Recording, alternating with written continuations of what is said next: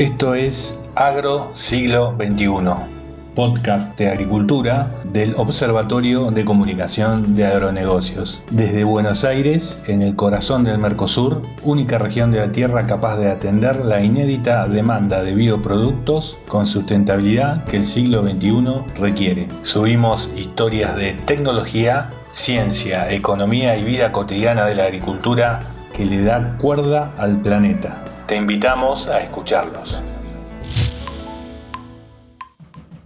La rebelión popular del 11 de julio de 2021 puso en primer plano una crisis terminal quizás de la revolución cubana que ya lleva 62 años en el poder de la isla así como en capas superpuestas una arriba de otra, a lo largo de las décadas, las sucesivas generaciones de cubanos han apilado coraje y resistencia junto con angustias, carencias y pobreza, pero sobre todo se han ido enterrando en un pantano de opresión asfixiante. Así como el virus del COVID-19 quita el aire a sus sufrientes víctimas desde comienzos de 2020, la pandemia ahogó a la ya agónica economía cubana, privada del respirador de los dólares del turismo, uno de los pocos vínculos con el mundo exterior y recurso paliativo para seguir sobreviviendo en pleno siglo XXI.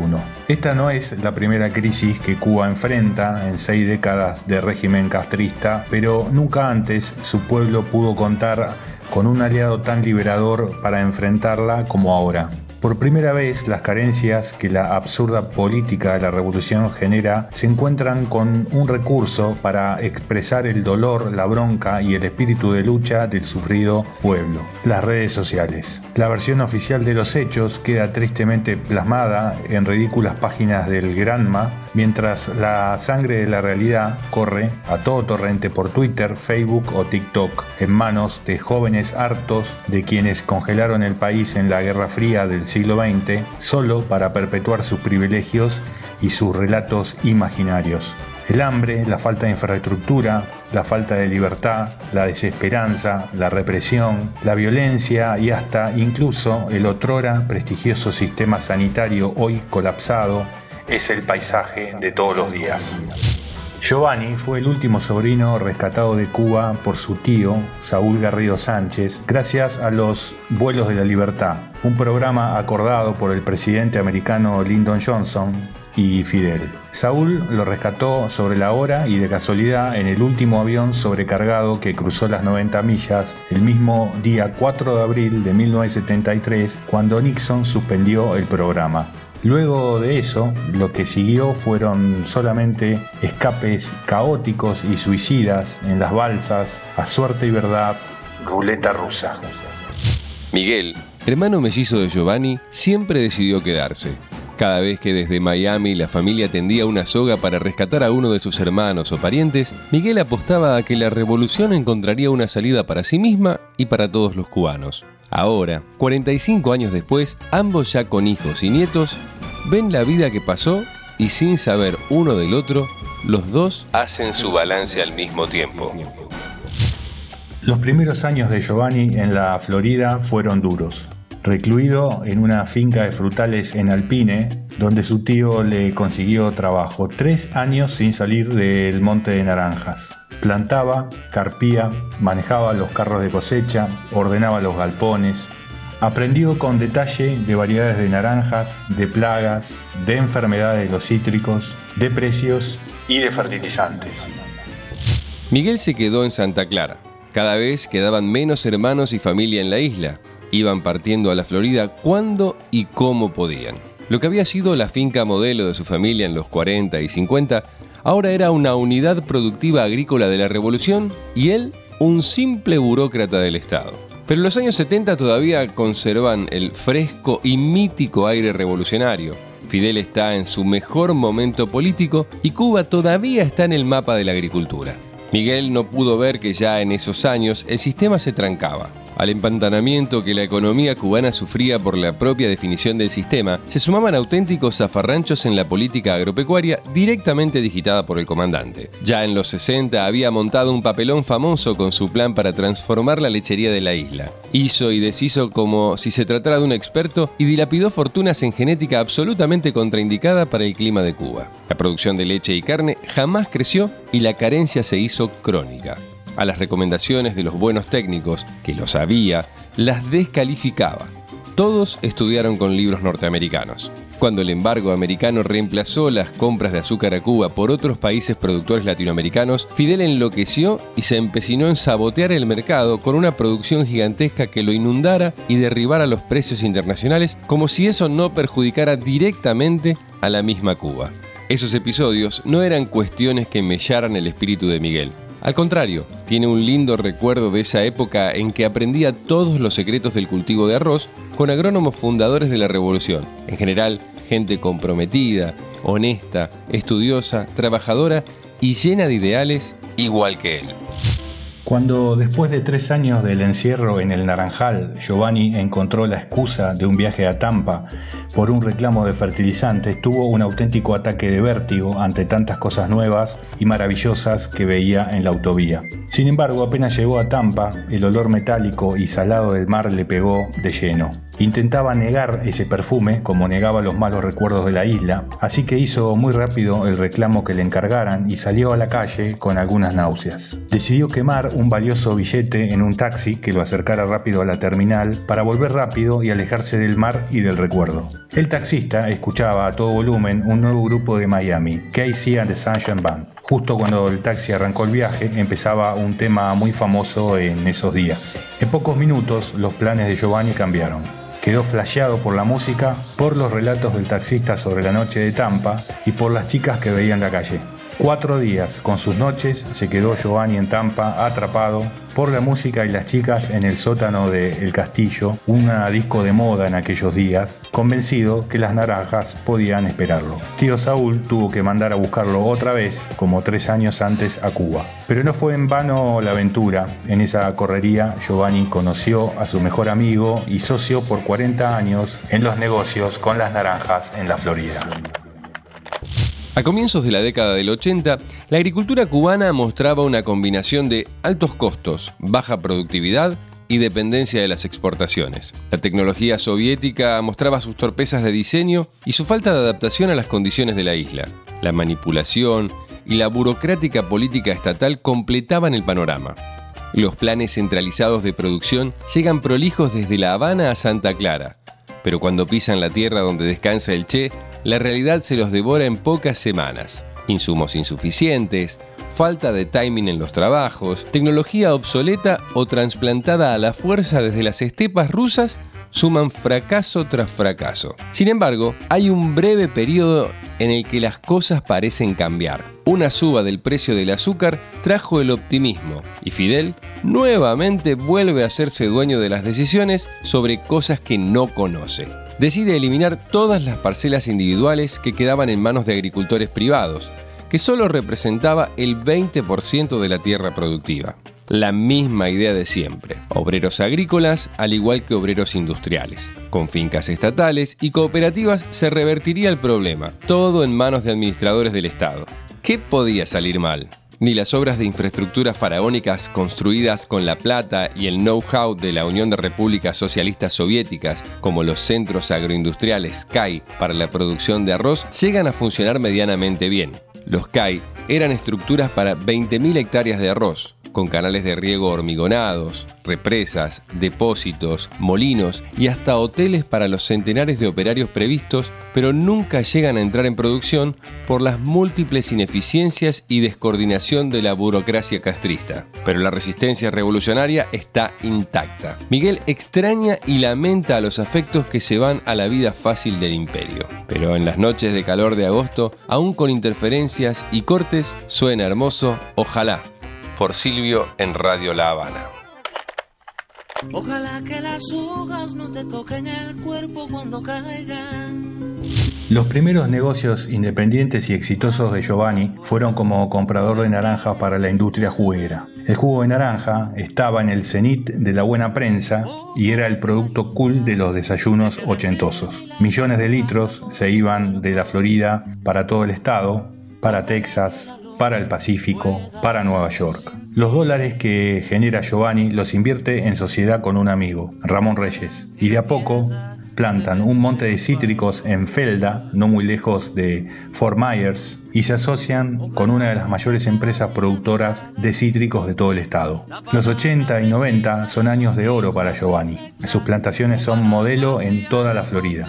Las mejores variedades disponibles, los mejores agrónomos que lo asesoran, equipos de riego israelíes y un team comercial que le asegura los mejores negocios disponibles. No hay nubes en el horizonte y las noches cálidas de la Florida en época de floración se parecen al nombre de su finca, El Paraíso. Hacia el fin de los 80, la caída del muro en Berlín y el colapso soviético es un masazo para la economía cubana. De un día para el otro, la asistencia del socio estratégico desaparece y empieza el calvario del período especial. Mamushkas de desgracias para la agricultura cubana. Ahora hay una economía de guerra dentro de otra economía ya obsoleta y perimida.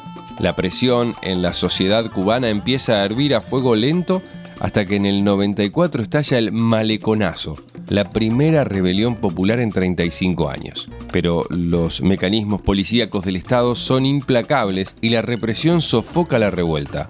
La burocracia promete reformas, como muchas otras veces, una economía más abierta que le dé chances a la población de acceder a mejores ingresos, promesas que duran poco para que todo vuelva a la siniestra normalidad. Miguel trabaja algunas horas en su huerta clandestina de donde saca para que coma, aunque sea salteado su propia familia, rogando que nadie lo delate mientras se pasa ocho horas por día sentado en una cosechadora rusa tirada en medio de un arrozal abandonado para cumplir con el trabajo asignado por el Ministerio de Agricultura. Después de varios años de hacer negocios con naranjas, cuatro matrimonios y diez hijos, Giovanni se encontró de golpe sentado en un estudio de abogados de Tallahassee, negociando un acuerdo de acreedores que solo le salvó el departamento en Tampa. No todo lo bueno dura para siempre. La producción de naranjas se transformó en un enjambre de problemas y solo las fincas grandes están sobreviviendo. A partir de los años 2000, las ventas se fueron derrumbando de a poco, pero sin pausa. Los nutricionistas recomiendan no consumir jugo de naranja con el mismo entusiasmo que años atrás lo bendecían. Ahora el azúcar es prácticamente un veneno y la vitamina C pasó de moda. Además, el esquema de control sanitario en los cítricos colapsó ante el Citrus Greening Disease, enverdecimiento de los cítricos, también conocido como HLB. Es una de las enfermedades consideradas más destructivas de los cítricos, ya que una vez el árbol infectado no existe control efectivo ni cura para esa enfermedad. Con la misma facilidad que se hizo millonario, Giovanni perdió casi todo al ritmo de la debacle de las naranjas. Pero en realidad siempre había tenido claro que la salida está en el futuro y no en el pasado. Y no quiso ni permitió alejarse de las frutas que lo habían acompañado en toda su vida americana y que lo habían llevado a enamorarse de las fincas y de la agricultura. Su socio comercial le propuso incorporarse como asesor del directorio y en 2020, imprevistamente, cuando llega el COVID-19, un flagelo para casi todos, en el caso de Giovanni le trajo una revancha. De golpe, los médicos y consumidores recordaron la importancia que tiene la vitamina C para el sistema inmunológico y los cítricos volvieron a ser demandados y volvieron a tener los precios de la época de oro. Miguel, ahora, tarde, se da cuenta que la aventura revolucionaria no tiene un final feliz, al menos él no lo verá. Está tranquilo, siempre estuvo convencido, pero está profundamente triste. Ver a la familia dividida a un lado y otro de las 90 millas le parte el alma. Pero lo que más le duele es la tela de araña policíaca del Estado infiltrada en cada familia de la isla. No hay familia sin algún miembro capaz de vender un dato, una delación, a cambio de un puesto en el Estado o alguna otra prebenda solo para seguir sobreviviendo. Y además, Miguel está enfermo y casi no hay remedios disponibles en Cuba. Amigos extranjeros que fortuitamente supo hacer alguna vez, le envían lo que pueden para aliviar sus males. El 11 de julio vio pasar una muchedumbre como nunca en su vida. La misma gente que en su pueblo estuvo por años callada y con la cabeza gacha, parece haber perdido el miedo. La combinación de miseria y el COVID-19 fue un cóctel explosivo para el clima social en Cuba. Los jóvenes están especialmente enfervorizados de bronca y cansancio por las carencias, la falta de porvenir y el miedo a pensar distinto. La sensación de frustración y de que ya son 60 años con la vida trancada. Por primera vez, un movimiento de resistencia que busca un cambio como el movimiento San Isidro y la novedad de las redes sociales impuso una rebelión etiquetada con el SOS Cuba y la consigna Patria y Vida no se parece a ninguna otra situación vivida en la isla anteriormente. El futuro nos dirá cómo sigue esta historia. En esos mismos días de julio, los del SOS Cuba, Giovanni se vino unos días a Cocoa Beach con hijos y nietos. El olor del mar todavía lo marea y no baja a la playa, pero mientras toma una cerveza en el bar del hotel por el tele, escucha que están pasando el Patria y Vida, el himno del movimiento San Isidro, y le parece infame y triste que tantas vidas jóvenes, generaciones enteras, quedaran atrapadas en el agujero de la dictadura castrista. Entonces, mira al cielo, le envía un beso fuerte al recuerdo de su querido hermano Miguel allá en la isla, y también a su viejo tío Saúl, que lo sacó de Cuba en el 73 y del sótano del castillo en el 76.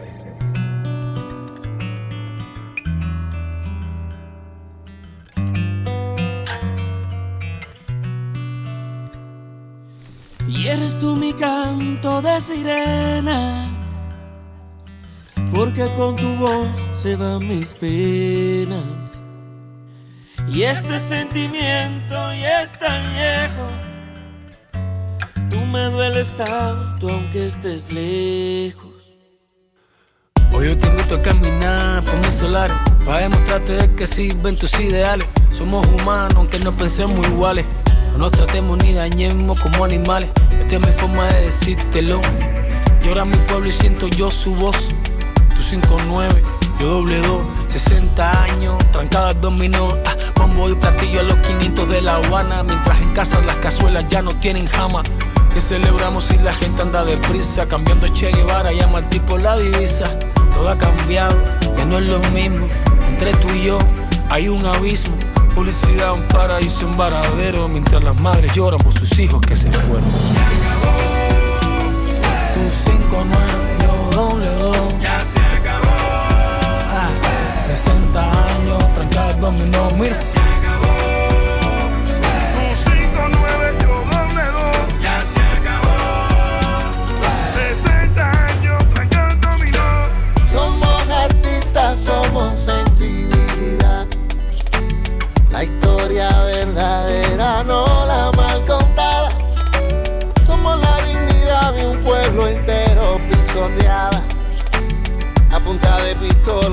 Pistola y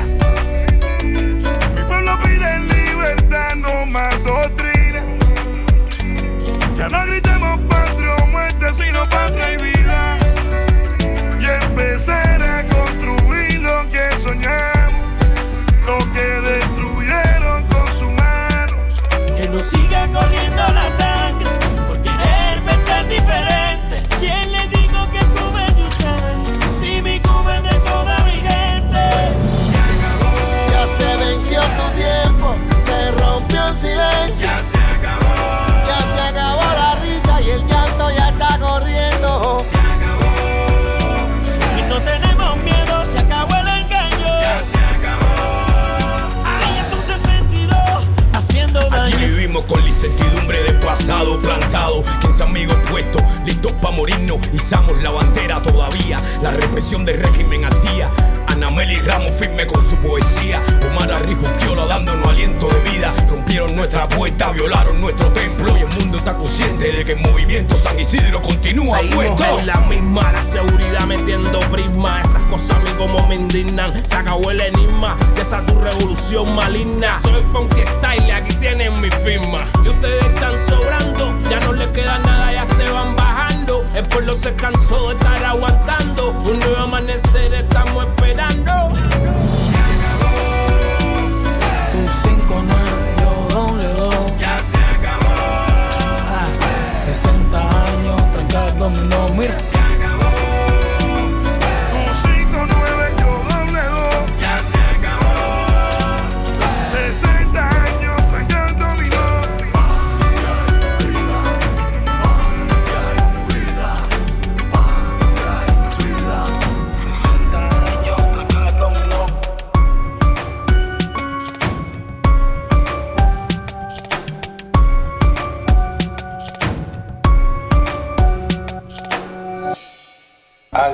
siglo XXI, podcast de agricultura del Observatorio de Comunicación de Agronegocios.